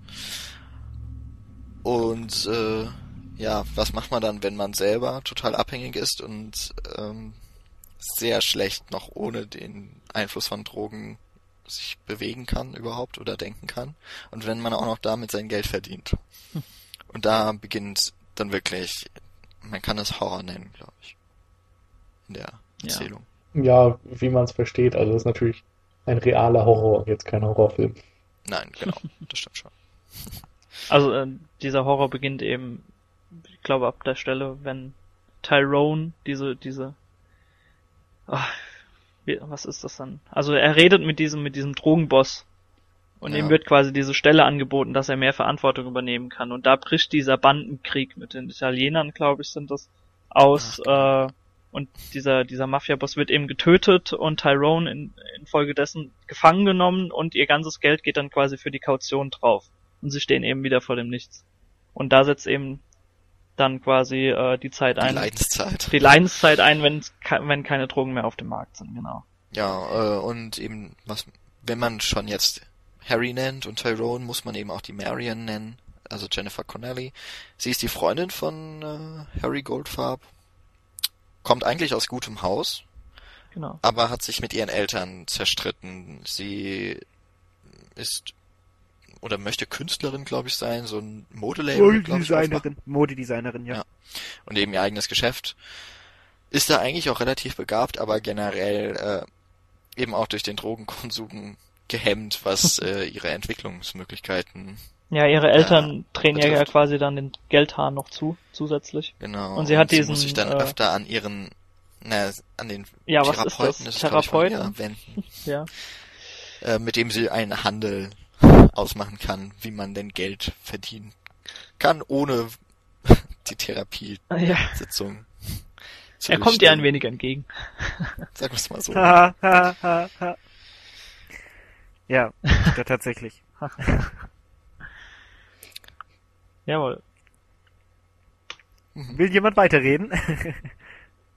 Nee, ist noch da? Ja. ja, Ja, Ah, okay. bin noch da. Ich weiß noch nicht, was ich dazu sagen soll. Nee, ist okay. Ja, sie holt sich halt die Wege quasi. Gut, aber irgendwie, das ist jetzt wirklich alles ein bisschen storylastig. Ja. Ähm, Ist vielleicht besser, wenn wir jetzt noch, ich, ich glaube, das wolltest du sowieso auf den Storycam-Einsatz mal eingehen in diesem Film. Oh, richtig gut. Hm. Der wirklich jetzt, also der zu einem festen Bestandteil wird, nicht so wie in Pi, dass er tatsächlich mal so zwischendurch kurz, ich glaube tatsächlich nur in ein, zwei Szenen vorkommt, sondern in Requiem for a Dream wird das sehr, äh, also jetzt nicht über, nicht so, dass man das sagt, es wird einem überdrüssig, aber es wird schon häufiger verwendet. Wie wirkt die Snorricam in a Dream? Ja, sie soll eben direkt die Emotionen im Grunde ausdrücken. Also ich glaube, bei Marion ist es so, dass sie direkt nachdem sie da ihre Drogen dann bekommen hat und dafür eben ja mehr tun musste, als sie hätte machen wollen, ähm, sie danach mit der Snorricam gefilmt wird und man sieht ihr einfach diese Verzweiflung an, wie sie einfach die Umgebung um sich herum gar nicht wirklich wahrnimmt, sondern total mit sich selbst und mit dem, was ihr da geschehen ist, beschäftigt ist und so.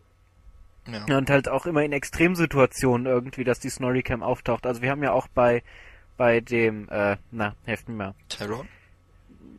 Meinst Ja, du? genau, bei Tyrone haben wir ja auch die eine Szene, wo er dann wegläuft vor, also wo er quasi in so, ein, so eine Szene reinkommt und ähm, dann der Fahrer von denen plötzlich alle Ja, niederschießt in dem Auto, in dem er genau. sitzt.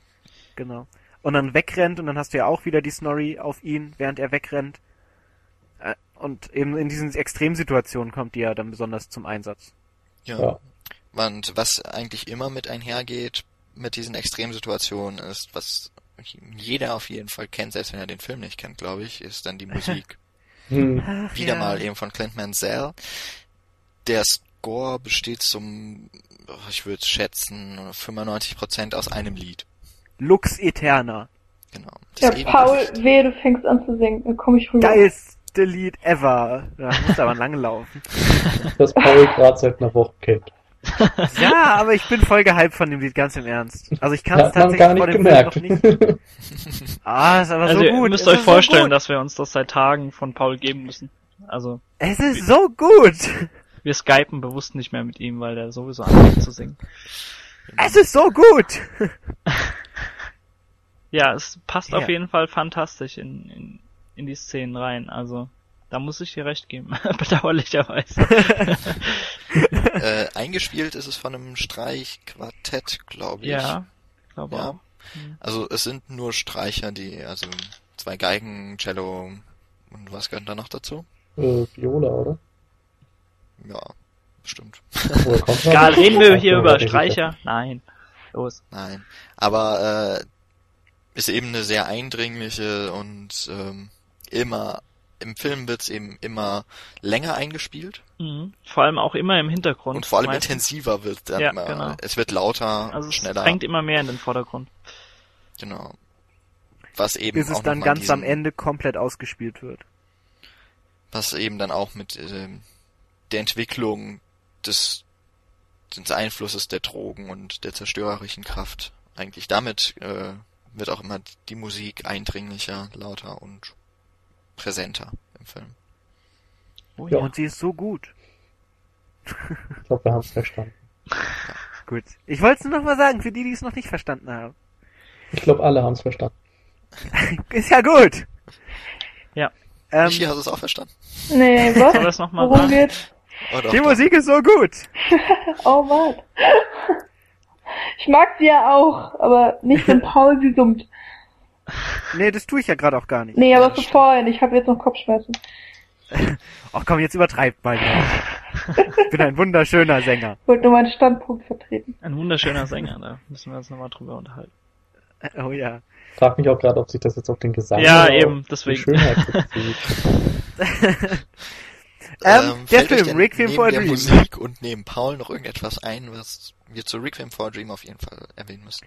Äh, ja, ich, das Ende ja, von genau. Ellen Burstyn würde ich gerne noch ich erwähnen. würde allgemein einfach jetzt nochmal über das Ende reden wollen. Okay. Das Okay, ja eben quasi in der, in der Parallelmontage präsentiert wird. Und das ist wirklich ein heftiger Spoiler. Also falls ihr ihn nicht geguckt habt bis jetzt, Schande über euch Schämt und euch. weghören. Genau. Genau. So, wer möchte? Paul? Ellen Burstyn, ja. Ich finde nämlich, dass sie eigentlich die krasseste Änder Veränderung, also auch körperlich, ähm, gehen wir mal von verlorenen Gliedmaßen und so drüber weg, dass sie halt allein vom Aussehen und so den größten ähm, Unterschied macht, weil am Anfang war ja auch sie die, die noch am fittesten quasi aussah, beziehungsweise wo man gedacht hat, ja, da kann noch was geben und so. Und am Ende, wenn sie dann komplett geschoren in diesem Krankenhaus sitzt und äh, äh, Krankenhaus gut, vorher eher bekommt sie ja noch diese- Psychiatrie, ne? Also das ist nochmal eine genau. Psychiatrie. Und bekommt ja diese Elektroschocker. Mhm. Und allein diese Szene, da haben wir ja diese ganzen Parallelmontagen zwischen all den Handlungssträngen, die dann ver, ver, verwurstet werden am Ende, verknüpft. Genau, also Ty Ähm, Tyrone und Harry sind mittlerweile nach Miami, glaube ich, Florida? Und Miami irgendwie ja. da äh, aufgebrochen, um sich Drogen zu beschaffen, weil dort anscheinend der Sitz, die Niederlassung, wie auch immer, von dem, keine Ahnung, wie er heißt, Sal oder was weiß ich. Ist ja egal, in Miami völlig gibt's wurscht. halt Drogen. Ja, da ist es warm, da gibt's Seit GTA City.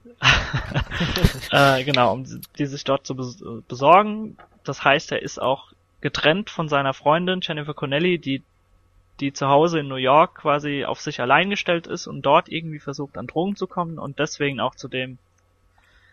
Zu einem der wenigen geht, die, der noch Drogen Genau, hat, aber und, sie äh, nur an die Mädchen, er nennt sie, glaube ich, auch nur Girls, Ja. oder eben an die Frauen ähm, weitergibt und in Anführungsstrichen verkauft, die ihren Körper dafür hingeben. Genau, und äh, was sie dafür tut, das muss man jetzt auch nicht weiter erklären. Nö, Oder ihren das- Körper das soll man- hingeben. Genau. Halt. Kann man gucken.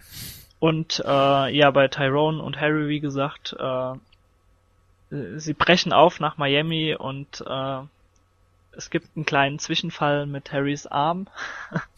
Ja, und sie klar. werden in ein Gefangenenlager, so, oder ist es so ein Nee, nur er. Gefangenenlager, glaube ich. Ach nee, die sind ja. beide dort. Also äh, Ja, es ist ja quasi so, dass, äh, dass Tyrone ihn in ein Krankenhaus bringt, weil sein Arm echt nicht gut aussieht, da wo er sich immer die, äh, die, die Spritzen setzt. Und äh, Nicht gut aussieht im Sinne von, der ist so schwarz, dass er fast abfällt. Ja, Genau. Das sieht ein bisschen ekelhaft aus. Und äh, ja, er bringt ihn ins Krankenhaus, dort äh, werden sie quasi als, als Junkies identifiziert und dann eben von der Polizei mitgenommen. genau. Ja. Und müssen dann im Gefängnis äh, so Zwangsarbeit, ja, halt diese Arbeiten, die es eben, die kennt man ja aus Gefängnisfilmen, die müssen dann irgendwas machen die in dem Fall, denn die sind mal nicht in der Wäscherei, oder? Keine Ahnung, irgendwelche ja, Arbeitsbeschaffungsmaßnahmen. Fall. irgendwelche körperlich sehr anstrengende Arbeit unter wirklich miesen Bedingungen müssen sie dann dort. Genau, aber Harry taugt eben nicht mehr zu nicht mehr viel, wird dann dementsprechend wieder ins Krankenhaus gebracht und sein Arm wird amputiert. Und das ist auch das letzte, was man sieht von ihm. Gewisserweise, ist bevor, bevor der letzte Gesicht. Shot. Ja. Genau. Das heißt, man hat in der Parallelmontage die tatsächlich die Montierung aller vier Figuren. Hm. Genau. Und ähm, am Ende, auch sehr schön, das steht sogar in den IMDb-Trivias, ich hab's aber auch so erkannt, drehen sich alle auf die rechte Seite in der Fötusstellung. Das ist richtig. Als naja, letztes ähm, Bild. Doch, auch, alle. auch Sarah Goldfarb? Ja, ja. Ja, Ja, sie auf jeden Fall. Also sie, sie träumt ja quasi dann von der, äh, von der Show nochmal, ja. Ja, das ist. Hört ihr meinen Kater? Ja. Ah, kann ihm, genauso ich kann ihm traurig gerade wie keinen Einhalt bieten. der will bestimmt auch was zu Requiem Ja, ich glaube auch. Hat ihn also gestern ich habe meinen Kater in den Hof gesetzt und ich glaube, der kommt jetzt erstmal nicht wieder rein. Ich weiß nicht, was ich tun soll. Hab ihn Es ist lieb. auf jeden Fall, äh, wir hatten es vorhin ja, oder Michi, du hattest es angesprochen, dass irgendwie am Ende dann alle Charaktere auch glücklich wären, was ich mal behauptet habe. Ja, genau. Das habe ich tatsächlich mal behauptet. Weil ich das sehr witzig fand, weil du, glaube ich, die vierte Stellung missinterpretiert hast. weil du, glaube ich, auch so gesagt hast, ähm, dass, äh, also es ist ja die Stellung, in der Babys im Mutterleib liegen. Ähm, so ganz zusammengekugelt und eben die Knie angezogen und so weiter. Und du hast eben gesagt, okay, sie fühlen sich wieder dahin zurückversetzt und sind Ja, das ist ein, glücklich oder so. eben ein, ein, eine Stellung, in der man auch in einem gewissen Maße Wohlbefinden, Sicherheit fühlt. Ja, genau. Und hier ist es höchstwahrscheinlich einfach nur so gemeint, ähm, dass äh, eben Schutz gesucht wird und äh, man sich sozusagen innerlich auch zusammenkriecht und einfach äh, sich von der Welt abschotten will. Aber Wobei zu meiner Verteidigung muss ich sagen, äh, das Ende, wie es für Sarah Goldfarb verläuft. Sie hat dann eben, sie träumt von der Fernsehshow, die für sie Realität wird. Das heißt, sie ist in der Tat dann glücklich. Sie hat auch ein Lächeln auf dem Äh, Jennifer Connelly ist doch auch glücklich. Jennifer Connelly Sie ist hat die glücklich, weil Drogen sie in der Hand. Drogen in der Hand hat. Genau, äh, Und Tyrone ist glücklich, weil er sich wieder an seine Großmutter Nee. erinnert. naja, er Nee, hat, nee, nee, er nee, hat nee, zumindest nee, keinen Tyrone Lachen. ist traurig. Ja, ja. Tyrone ist extrem traurig, weil er seine Mutter enttäuscht hat oder seine Großmutter enttäuscht hat. Es geht ja auch darum, dass er quasi seine Mutter oder Großmutter stolz machen Ja, wollte. das ist die und Großmutter. großer, gro- Aber er, aber er erinnert sich wieder wollte. an ihre Arme. Ja, aber Und, das, Er- und dieses Gefühl hat er übrigens Das- äh, sehr kurio kurioserweise auch nach einem, äh, nach einem, One nee, Night nachdem er. Sex hatte mit seiner Freundin. Mhm. Also es ist schon ein, es wird zumindest im Film auch, man kann das so, finde ich, ähm, deuten, dass das auch ein, eine Erinnerung ist, die ihn halt glücklich macht. aber Jared Leto auf jeden Fall ist komplett genau. am Jared Boden Leto ist auf jeden Fall nicht sehr glücklich. Er, er meint ja auch, als es dann um Marion, heißt sie Marion? Mhm. Ja. also seine Freundin, ähm, dass, dass äh, als die Doktorin dann meint, sie wird wiederkommen und, und sie wird kommen und er dann meint, nein, sie wird nicht kommen. Also, genau. Ähm, eine Sache wollte ich noch sagen, und zwar eine Szene wollte ich gerade noch ansprechen, und zwar die Szene, die fand ich auch echt eindrucksvoll neben der neben der äh, Kamerafahrt durch die Wohnung, als die Ellen Burstyn so aufgeputscht war, als ähm, Marion, ach Gott, wie, von wem wird sie gespielt? Connelly? Jennifer. Jennifer. Jennifer Connelly, ähm, als die in der Badewanne sitzt, liegt, nachdem sie sich das erste Mal quasi verkauft hat für die Drogen. Und äh, du, glaube ich, eine halbe Minute sie unter Wasser siehst und sie nie, sich nicht regt und dann ähm, anfängt loszuschreien. Ja. Das ist eine Szene, die äh, Aronofsky auch übernommen hat aus einem japanischen Anime-Film, dessen Namen ich gerade vergessen habe. Blue irgendwas. Blue, Deep Blue, irgendwie sowas. Ja. und äh, extra für diese Szene die kompletten ähm, Rechte an diesem Film für eine Neuauflage gekauft hat, um diese Szene alleine, diese 30 Sekunden in dem Film zu verwenden. Muss das 200 dazu Dollar ausgegeben oder so. Muss dazu aber auch sagen, dass es, glaube ich, in einem anderen Film nochmal, also genau, in Black Swan kommt äh, dieselbe äh, Badezimmereinstellung nochmal. Nee, nicht ganz dieselbe. Ja, aber es wird halt auch wieder auf diesen Deep Blue oder wie auch immer der heißt angespielt. Also er hat es dann schon ausgereizt. Wenn Ja, man schon mal aber die ich Rechte fand- hat, ne? ja, genau. Aber ich fand die auch. Szene echt, echt ziemlich gut, wie sie dann unter Wasser anfängt zu schreien und so. Das ist Ja. schon. Und äh, Jennifer Connelly war zu diesem Zeitpunkt des Films genau 30 Jahre alt, was man ihr auch mit keiner Silbe ansieht und das ist auch echt eindrucksvoll. Mhm. Paul hat sich verliebt. Oh, Das stimmt nicht. Er ist ein Ach, Aronofsky Das Fanboy darfst du. geworden, wie Jennifer man merkt. Connelly hat was. Äh, Inzwischen ist sie 43, das ist mir dann doch etwas zu alt. Oh, Was? Was? du siehst es hier heutzutage auch nicht an, also. Ja. Ich bin mal gespannt dann auf den Ja. neuen Film. Mhm. Ähm, Ja, Jan. Nochmal so abschließend jetzt zu Ja. Requiem. Also für mich ist es der, also es ist der erste Film, den ich von Aronofsky gesehen habe. Es war beim ersten Mal so, dass ich gesagt habe, okay, der war echt krass, will ich nie wieder sehen, ist aber super. Und ich muss auch, also ich habe mittlerweile noch öfter gesehen. Äh, Ich bin so äh, masochistisch anscheinend veranlagt. Nee, sadistisch ist das, ne? Wenn man sich selber Schmerz zufügt. Nee, Nee, ist ist masochistisch. masochistisch. Ah, verdammt. Sadistisch ist, wenn du anderen gerne Schmerz Okay, zufügst, dann bin als ich wenn du mir jetzt ständig diesen Film zeigst. Jan, dass du das so nicht wie weißt, wir gesagt haben, guck den Ja. Film. dass du das nicht wenn- weißt, spricht nur für dich, Jan. Schon Wenn okay. ihr gerne. bei meinen Letterbox Lieblingsfilmen zum Beispiel Muppets hinpackt, dann seid ihr sadistisch. Das stimmt. Aber mit, mit einem wirklich sehr guten Grund. Einfach weil der Film schön ist. Aber Requiem for a Dream, würde ich sagen, ist, ist auch einer meiner Lieblingsfilme und So ist tatsächlich der Film von Aronofsky, den ich dann als, als ersten einstufen würde, als besten sogar. Ja, bin ich Wie seht ihr das? komplett konform mit dir. Also ist Boah, ich finde das schwierig. Also ich habe ihn äh, genauso gut bewertet wie einen anderen Film, den wir nachher noch besprechen werden, aber ich könnte jetzt nicht sagen, welchen ich besser finde. Also das, also ich äh, favorisiere den anderen mehr, aber aus anderen Gründen. Also ich finde, das kann man kaum vergleichen. Aber ich habe äh, Requiem for a Dream äh, ja sehr hoch eingestuft. Also ich sehe den Film auch immer sehr gerne. Ja, Ähm, also Ja. Top-Film, aber für mich nicht ganz die Nummer eins. Okay. ähm, dem schließe ich mich an. Ich fand den, also ich, ich bin quasi der Meinung, die du damals warst, Jan. Guter Film, ich glaube, ich brauche ihn mir nicht nochmal anschauen, weil ich nicht so der Depri-Film-Fan bin. Also so der bedrückende Depri-Film-Fan, ähm, aber war echt gut gemacht und, und so. Aber ich habe ja auch einen anderen Favoriten, wo ich glaube ich auch allein bin. Hier in der Runde. Ja. Nein, schon. ist nicht. Nein? Gucken wir mal. Schauen wir, schauen wir Egal. gleich. Genau, wir werden's, wir werden's sehen. Ja. Ähm, nach Requiem for a Dream hat Darren Aronofsky relativ lange nichts mehr von sich hören lassen. Ganze sieben Jahre, nicht wahr? Genau, bei uns wird Nee, das dann acht, nicht ganz so oder? lange. die nächste Folge, äh, wir machen nämlich immer einen Schnitt. Und äh, die nächste Folge mach, äh, wird dann wahrscheinlich auch in, in zwei Wochen dann erscheinen. Aber es war nicht so, dass Aronofsky komplett nichts getan hat in dieser Zeit. Er ist ja kein Student wie wir. Tatsächlich, äh, das wusste ich gar nicht, dass in den, in den 2000er Jahren ist Warner Bros. auf ihn zugegangen und sie wollten, dass er das Comic Batman Year One als Reboot ähm, schrei also ein Drehbuch schreibt und dann auch als Regisseur da auftritt. Übrigens schon mit Christian Bale als Batman. Und es wäre natürlich viel besser als der von Nolan gewesen. Ja. Ich, ich wissen, glaube, er wäre, er wäre auf jeden Fall anders geworden. äh, Fakt ist natürlich, äh, aus dem Projekt wurde nix. Übrigens hat, äh, wurde ihm Batman Begins später auch nochmal vorgelegt, da hat er dann aber abgesagt. Ja. Wäre vielleicht nicht so, sch- als wäre seiner Karriere auch wahrscheinlich nicht abträglich gewesen. Hätte aber nicht gepasst, finde ich. Also ich bin gut froh, dass es nicht getan hat. Ja. Dann, ähm, bevor wir, bevor ich noch kurz das erwähne, was zum nächsten Film dann geführt hat, mit dem wir in der nächsten Folge beginnen wollen, äh, hat er auch später The Fighter abgelehnt. Da ist er dann später immer noch als Produzent tätig gewesen.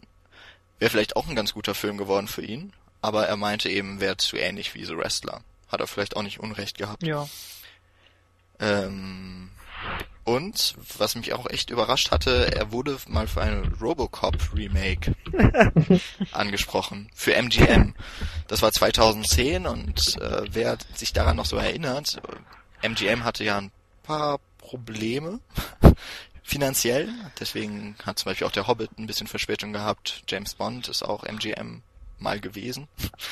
Aber, Äh. aber das hätte doch ein super Bild abgegeben. Robocop mit Snorri-Cam vorne dran. Oh, Wäre wäre fantastisch bestimmt geworden. gut geworden, ne? Ähm, auf jeden Fall ist das auch nichts geworden. Da hat Aronofsky eben gesagt, nee, bei diesen finanziellen Problemen, die er im Moment hat, das ist mir zu unsicher. Und dann gab es natürlich noch dieses Wolverine, ähm, den, die Fortsetzung zum X-Men Origins. Das hat er dann leider auch abgelehnt. Hätte mich sehr interessiert, vor allem weil ich die Wolverine-Figur mag. Und er ja mit Hugh Jackman auch schon Erfahrung hat. Genau. Hat. Sehr gute Erfahrungen. Ja. Aber da kommen wir in der nächsten Folge Genau. dazu. Wie diese Erfahrungen für uns dann gewirkt haben. Das hört ihr dann Ja. in der nächsten Folge. Also Ohren etwas entspannen und in zwei Wochen geht's dann weiter. Genau. Bis dahin sagen wir schon mal Tschüss. Tschüss. Mal. Tschüss, macht es gut.